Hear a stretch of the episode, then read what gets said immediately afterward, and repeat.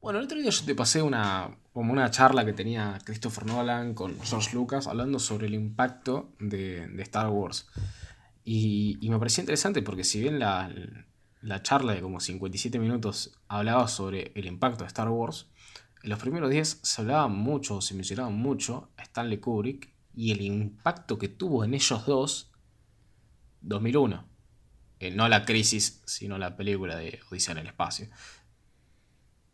Eh, si esto fuera un programa grabado en vivo con público en el elenco, ahora habría como risas de fondo, así que supongo que las voy a agregar en edición. Eh,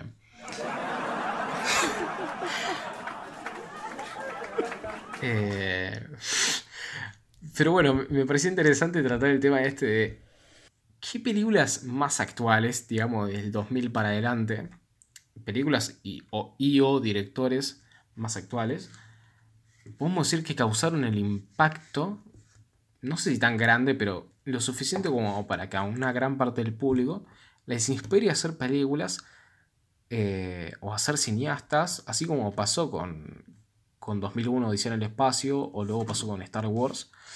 Y, bueno, la idea de este programa era más o menos analizar un poco qué directores o obras fílmicas inspiraron a, a una...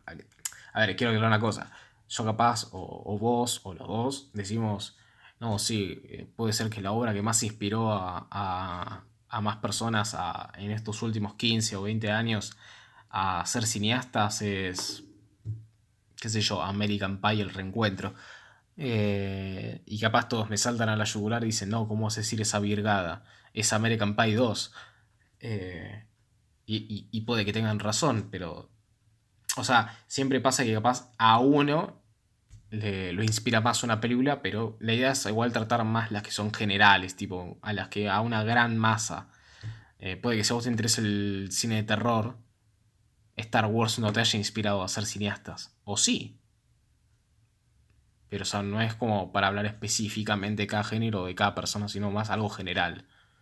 Eh, no sé si me expliqué bien o medio para el orto. Sí, tengan en cuenta que no, no, se entendió. Vamos a hablarlo más o menos a rasgos generales y al mismo tiempo con el toque de, nuestra visión y de nuestros gustos, em, pero tratándolo desde un lado más eh, cultural general, digamos, y al mismo tiempo previendo lo que vendría a ser el futuro, siendo que estamos en la época de la cual vamos a hablar, no es que vamos a decir eh, cuáles inspiraron a las de ahora, sino bien qué es lo que está sucediendo del 2000 al 2020 que para el futuro va a tener un, significado y una impronta que después se marque en, las próximas producciones y en las próximas generaciones de directores. es que sí, es justamente eso, es un poco de predecir a quiénes más van a inspirar a, los próximos cineastas, porque nuevamente nosotros acá medio que vamos a hacer un pseudoanálisis, hablar un poco de las películas que inspiraron a los que están hoy. Pero es como es al pedo, es como que sí, o sea, cualquier lugar puedes hablar.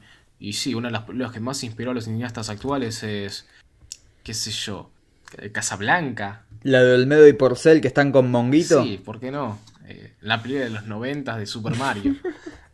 Eh, pero, o sea, no, o sea, eso lo podemos ver en cualquier otra parte, sino es también una parte de análisis de quiénes van a inspirar más en el futuro. Y, y bueno, o sea, para que se pongan en contexto, la mayor parte de los directores de hoy en día, o ya sé que me van a matar, pero la, realidad es esa, muchísimos directores y directoras de hoy en día se inspiraron muchísimo de 2001, de Star Wars, de películas, o bueno, inclusive Back to the Future, películas como que realmente causaron un impacto a la gente y les hicieron amar el cine al punto de querer hacerlo.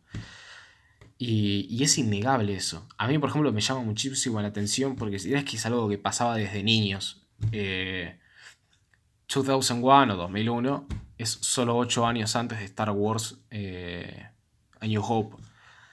Y, pero sin embargo, ya en esa época había inspirado a George Lucas a hacer una ópera espacial. Y, el impacto que tuvo en el cine es impresionante porque eh, antes de 2001, las películas de ciencia ficción pasaban por algo que no eran tomadas tan en serio, eran como una temática muy similar de es el futuro o, ¿cómo se llama? Eh, o sea, casi siempre se trataba la ciencia ficción como historias de la humanidad en el futuro. Eh, o con monstruos. Y, y, realmente lo que se ofreció con, con 2001 fue una idea bastante innovadora que después eso terminó repercutiendo en Star Wars. Que fue, no quiero decir que eh, Star Wars es más innovador que 2001, porque a su vez Star Wars toma mucho de 2001. Pero la idea... Sí, y asimismo tenemos antecedentes como Forbidden Planet y bueno, Star También, eh, bueno, una de las cosas de las cuales inspiró George Lucas fue... Metrópolis. Eh, además de Metrópolis, también se inspiró mucho en Flash Gordon, el serial de Flash Gordon. Entonces, obviamente no fue de una sola cosa la cual se inspiró, pero es inevitable que estas dos películas, y de hecho puede ser que a la mayoría de ustedes que pueden estar escuchando esto digan, sí, yo cuando vi por primera vez Star Wars, dije, yo, a, mí, ya sé que dijeron, a mí me encanta el cine y quiero hacerlo, me encanta el cine y, disfruto mucho de verlo, no simplemente ver una película de rápidos y furiosos y decir, no, sí, las explosiones están buenísimas y los chabones están remamados. Es válido, pero qué sé yo. No, no estamos, no estamos refiriendo a eso, a ese tipo de público. Claro, y aparte, no solo eh, la inspiración va por el lado de veo una película de ciencia ficción para inspirarme a otra de ciencia ficción, sino asimismo en cuestión de detalles de guion o detalles estéticos, de cómo se narran las historias que generan un interés para el desarrollo de filmes posteriores. Por ejemplo, en el caso de Gaspar Noé, él contaba que una de sus mayores influencias, o tal vez no influencias, pero sí de sus inspiraciones de niño, fue 2001 justamente, Audición del Espacio, que tiramos el chivo. Si están en YouTube, acá tienen la tarjetita para ir a verlo. Y si están en otra plataforma, vayan a buscarlo en YouTube, porque ese es un contenido exclusivo de YouTube. Tenemos análisis eh, cortos, por lo general serán de menos de 10 minutos, donde cada uno de nosotros eh, habla de películas puntuales que nos interesa compartirles, ya no tanto en el formato podcast, sino más bien analizando cosas más detalladas más en un formato youtuberil, digamos. Es más youtuberil, es verdad. Si uno ve las películas de Gaspar Noé, no ves exactamente algo que sea tan similar al estilo de ciencia ficción que se nos presenta en 2001, en Star Wars, etc. Sin embargo, es la, la narración, la estética, la búsqueda que tienen estas películas, eh, o la innovación, la innovación quizás, la que puede presentarle a alguien la idea de decir, che, mira, esto es otra forma de ver el cine, no es simplemente tiroteo, sino que tiene algo más profundo, algo más interesante em, para reflexionar tal vez, o mismo una cuestión visual que pueda ser eh, para una búsqueda atractiva en el desarrollo de una película. Eh, exacto. Em, o sea, capaz es lo que vos decís hay directores que se pueden inspirar de, otros y capaz lo que le inspira es hacer cine. Después el cine que ellos hagan es otra cosa. Eh, y bueno, eso también es importantísimo. Y ya adentrándonos un poco a, a los directores que hoy por hoy podrían inspirar a muchas generaciones en un futuro, a partir del 2000 en adelante, del 2000 a 2020, digamos, porque es cuando se está grabando esto, yo creo que podríamos destacar a dos directores y a una franquicia o yo podría destacar a dos directores y a una franquicia, que no es que necesariamente a mí, sino a la gran mayoría. Que para empezar, la franquicia es Los Vengadores. Para mí, Los Vengadores es el Star Wars actual. Y independientemente de si te gustan o no. Totalmente, si bien, si bien ya es bastante distinto em, con respecto a bueno, la continuidad con la que se fueron estrenando, sí es verdad que cuando llega una película de Avengers, como en su momento ya sea Avengers en conjunto, las películas individuales de, sus personajes, como en su momento con Star Wars, los estrenos son un acontecimiento. Eh, en, en cuanto a las redes, en las salas de cine, eso se ve muy bien reflejado y genera un impacto bastante eh, contundente y al mismo tiempo plantea un desarrollo y un planeamiento a largo plazo en, en cuanto al, a los filmes que es bastante interesante. y que no se ve tanto actualmente. No, no hay franquicia tan grande. Actualmente es la más grande y casi la más grande de la historia. No sé si es la que más plata generó, pero a ver, eh, es, innegable el fenómeno mundial que ha sido los Vengadores. Y de hecho, capaz uno puede agarrar y decir, bueno, pero la, salida de Ant-Man 2 y no es un acontecimiento histórico. Y como que no entiendo. Que. Está bien, sí, tenés razón. Eh, pero los Vengadores sí.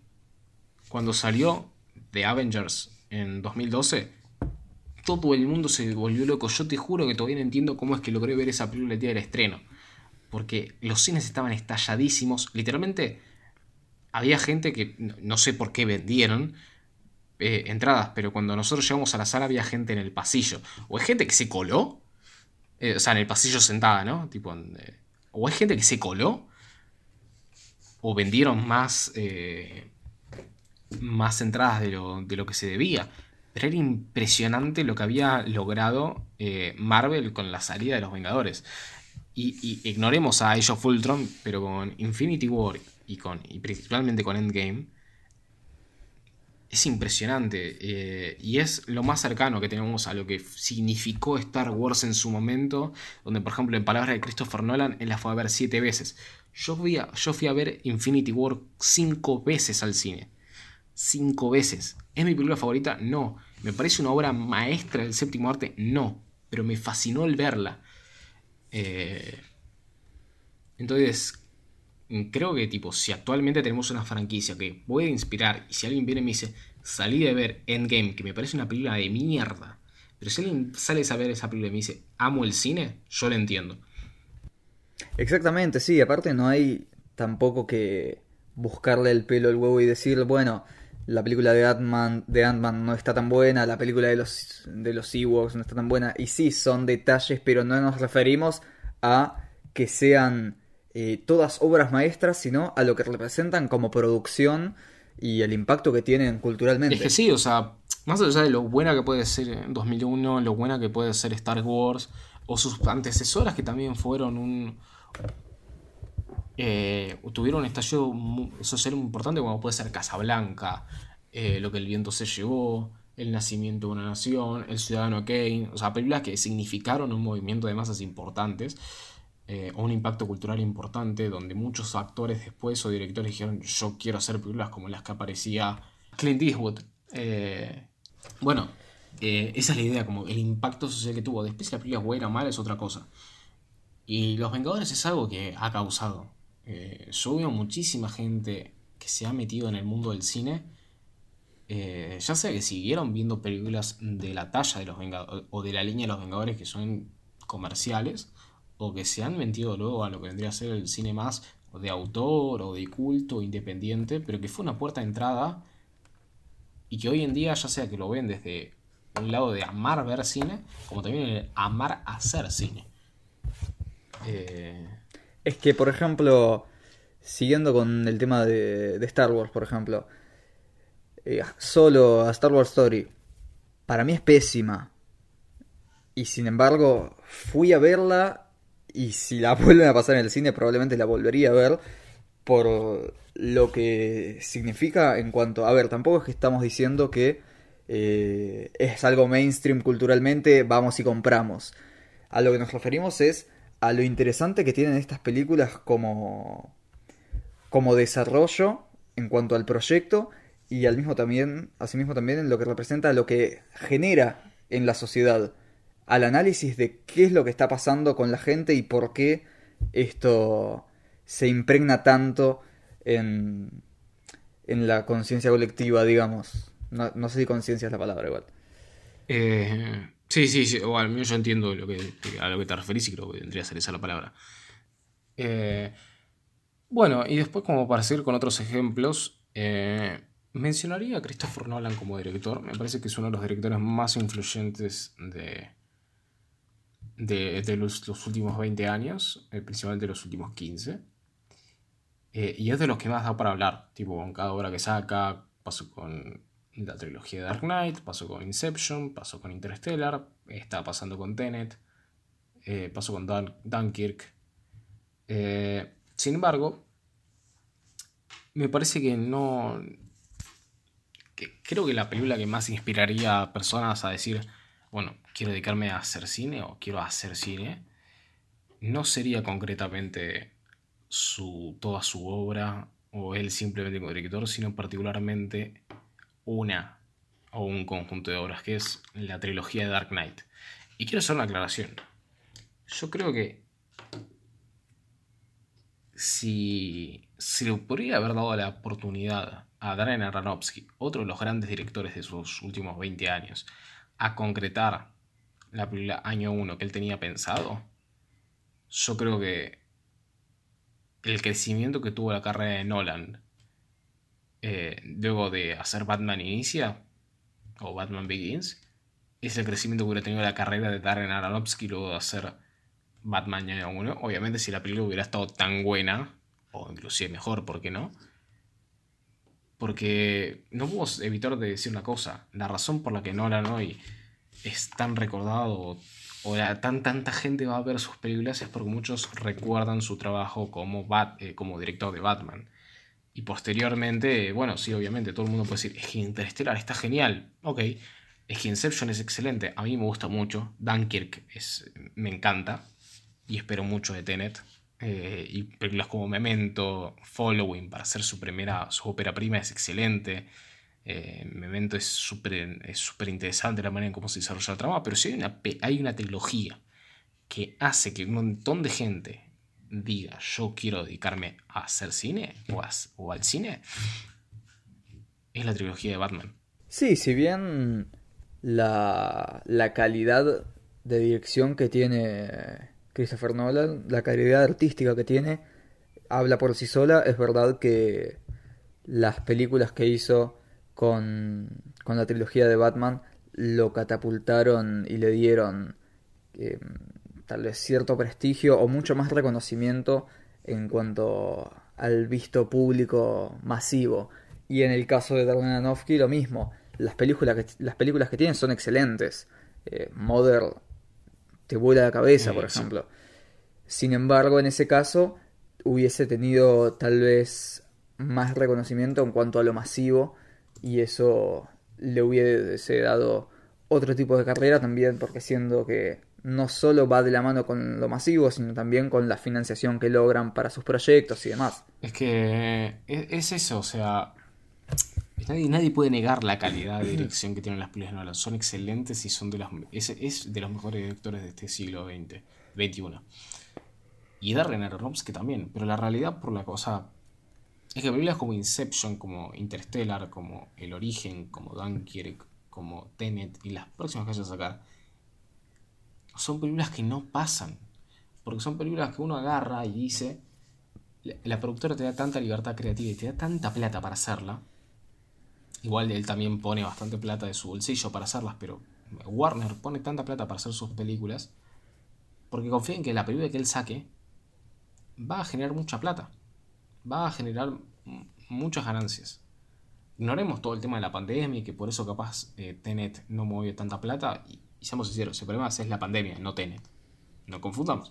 Igual no sé si alguien lo confundió, pero por si había alguna duda. o sea, y, sin embargo, Mother es una película excelente, como vos decís, que te huele la cabeza. No, ni mueve tanta gente, ni tampoco se le dio todo el presupuesto del mundo. Que después pasa también con otros directores, como puede ser eh, Night Shyamalan, M. Night Shyamalan, que también tiene ideas excelentes, que son películas excelentes, pero no tiene toda esa libertad creativa y todo ese presupuesto que le dan a Nolan. Sí, yo creo que Night Shyamalan levantó bastante con Split y con y con Glass. Sin embargo, lo mismo, está bastante más atrás, más que nada por esta cuestión del financiamiento, del apoyo de una gran productora y al mismo tiempo del público masivo. Eh, me acuerdo cuando fui a ver eh, la película Mother fue en un estreno y la sala estaba vacía. La vi solo, literalmente solo. Está bien que bueno, acá en esta zona tampoco... Si hubiese ido a un Hoyts o algo un poco más grande hubiese habido más gente. Pero en otro caso no hubiese Bueno, pero uno de los problemas que tuvo esa película fue de que la gente no, no fue a verla. Eh, y fue por acaso en taquilla. Sí, al mismo tiempo que mucha gente no la entendió. y que hay gente que todavía hoy no la entiende. Pero... Si querés, vamos pasando por el... No sé si es el mismo segundo director que vos tenías pensado, estimo que sí.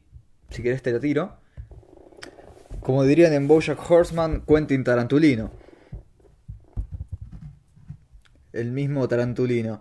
Que yo creo que igual ahora está bajando.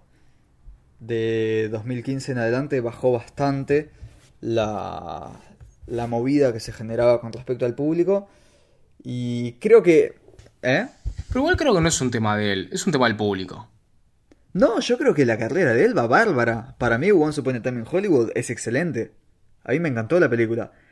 Pero, sin embargo, creo que ya la gente es como que lo está dejando un toque de lado. Al mismo tiempo, igual estamos hablando de un artista que no arrancó en el 2000, sino en el 92.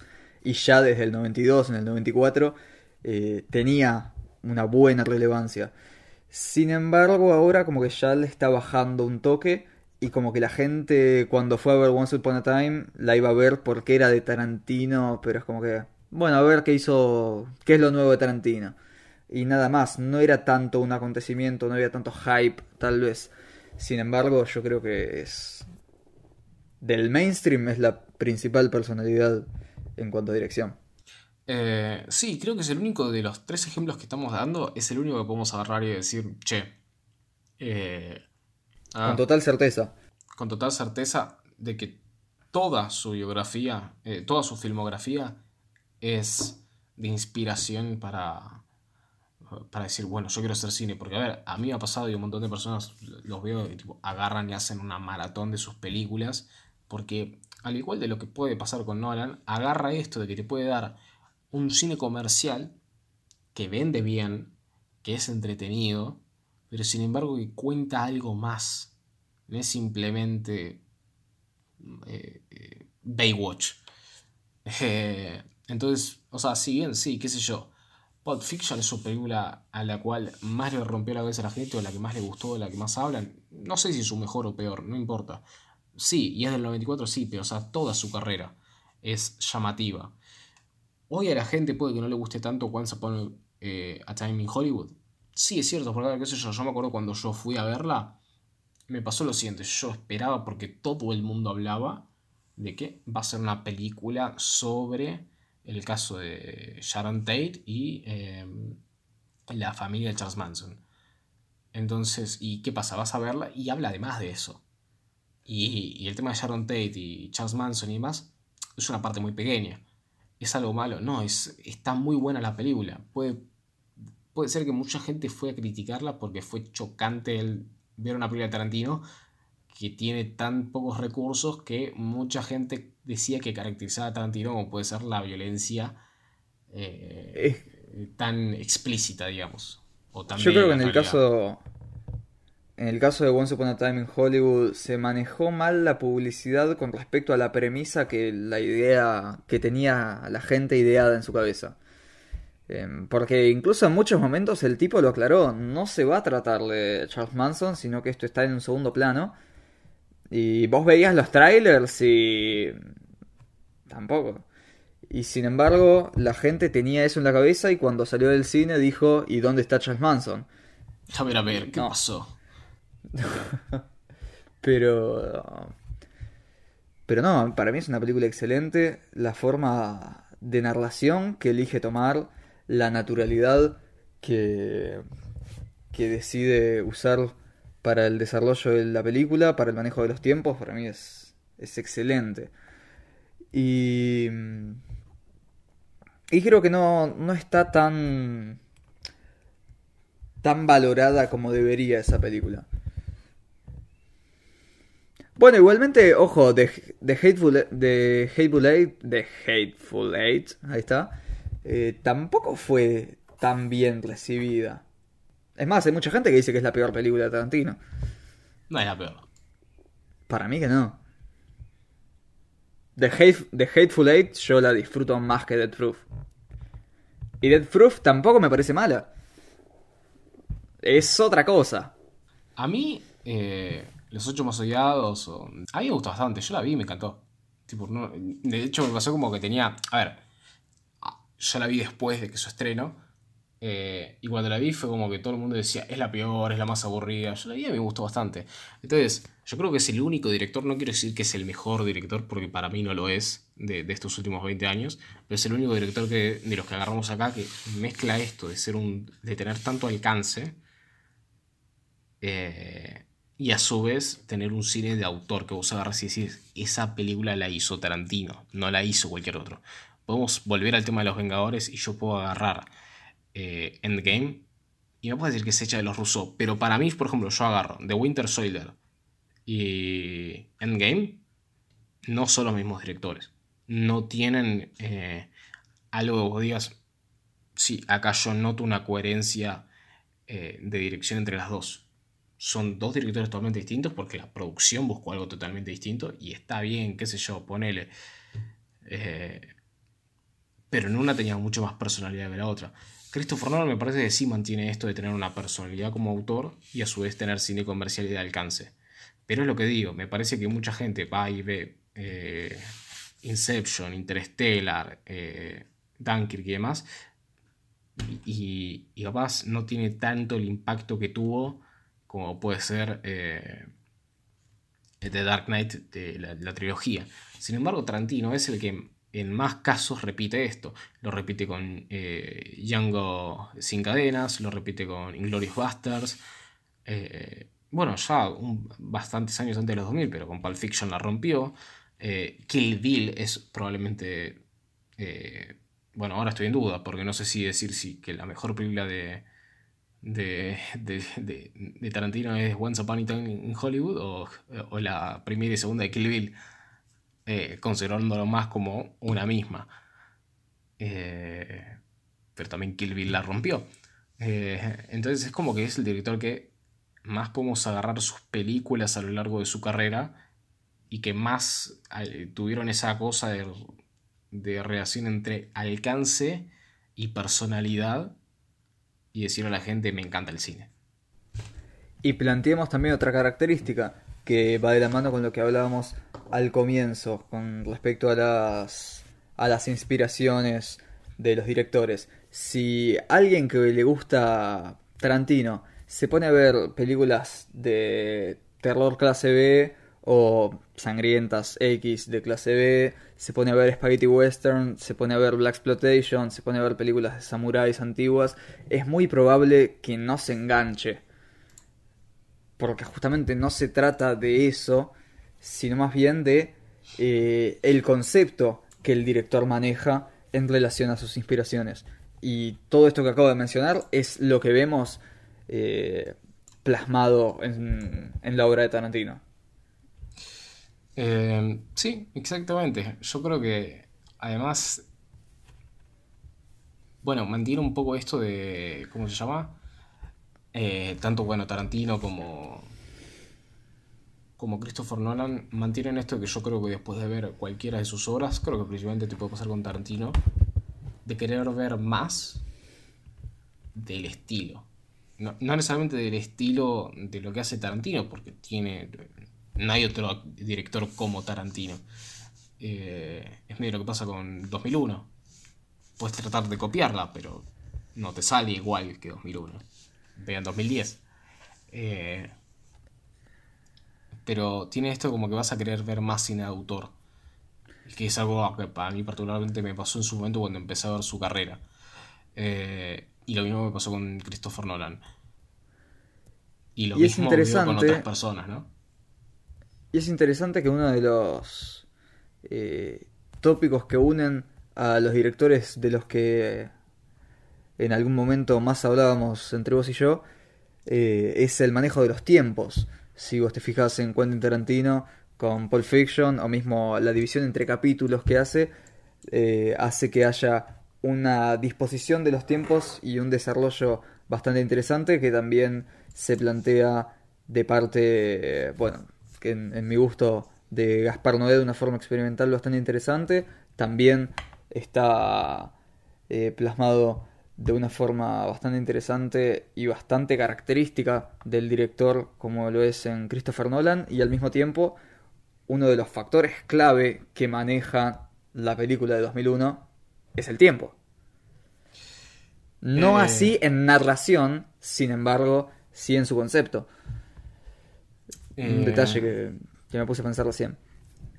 Y después, bueno, hay un montón de, de artistas interesantes que no estamos mencionando justamente porque si bien o pueden pertenecer al mainstream o a la inspiración es algo que ya generacionalmente se queda más plasmado en los que acabamos de mencionar que en- para los futuros.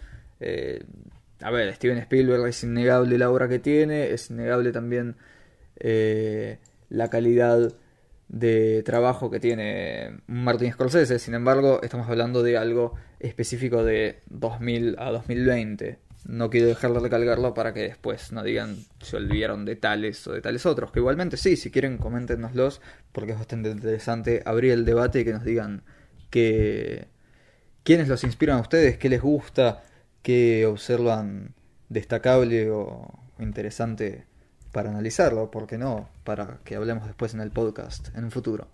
Sí, a ver, obviamente ustedes pueden ser de haber nacido en 2007 y que vengan y digan, no, pero a mí la película que me inspira es, es Volver al Futuro. Y tiene otra lógica, no tiene por qué ser de estos, eh, de estos años, sino que nosotros particularmente venimos a hablar de estos años. Y también es cierto que, por ejemplo, a ver, uno habla de 2010 en adelante. Hay directores que son excelentes para mí. Eh, creo que Ari Aster va a ser uno de los próximos directores, eh, uno de los próximos mejores directores de capaz entre 2020 en adelante, con su trabajo en Hered- Hereditary y Midsommar. Pero bueno, lo que pasa es que bueno, tiene dos películas. Y, y si bien con las dos películas la rompió y un excelente trabajo, creo que es muy pronto para hablar de eso, así como pasa con otros. Que capaz su carrera todavía no está tan desarrollada como puede ser todos los directores que, si bien empezaron en los 90, es de los 2000 cuando ya tienen una carrera mucho más desarrollada. Exactamente, estamos hablando ya de gente que tuvo eh, un desarrollo bastante amplio y una carrera eh, justamente bastante más sólida y planteada. Hay otros casos en los que sí tiene una carrera eh, firme, sin embargo, todavía con el paso de los tiempos no, no se mostró de la forma que con estos casos. Exacto. Nada, yo por mi parte me despido. Nos despedimos.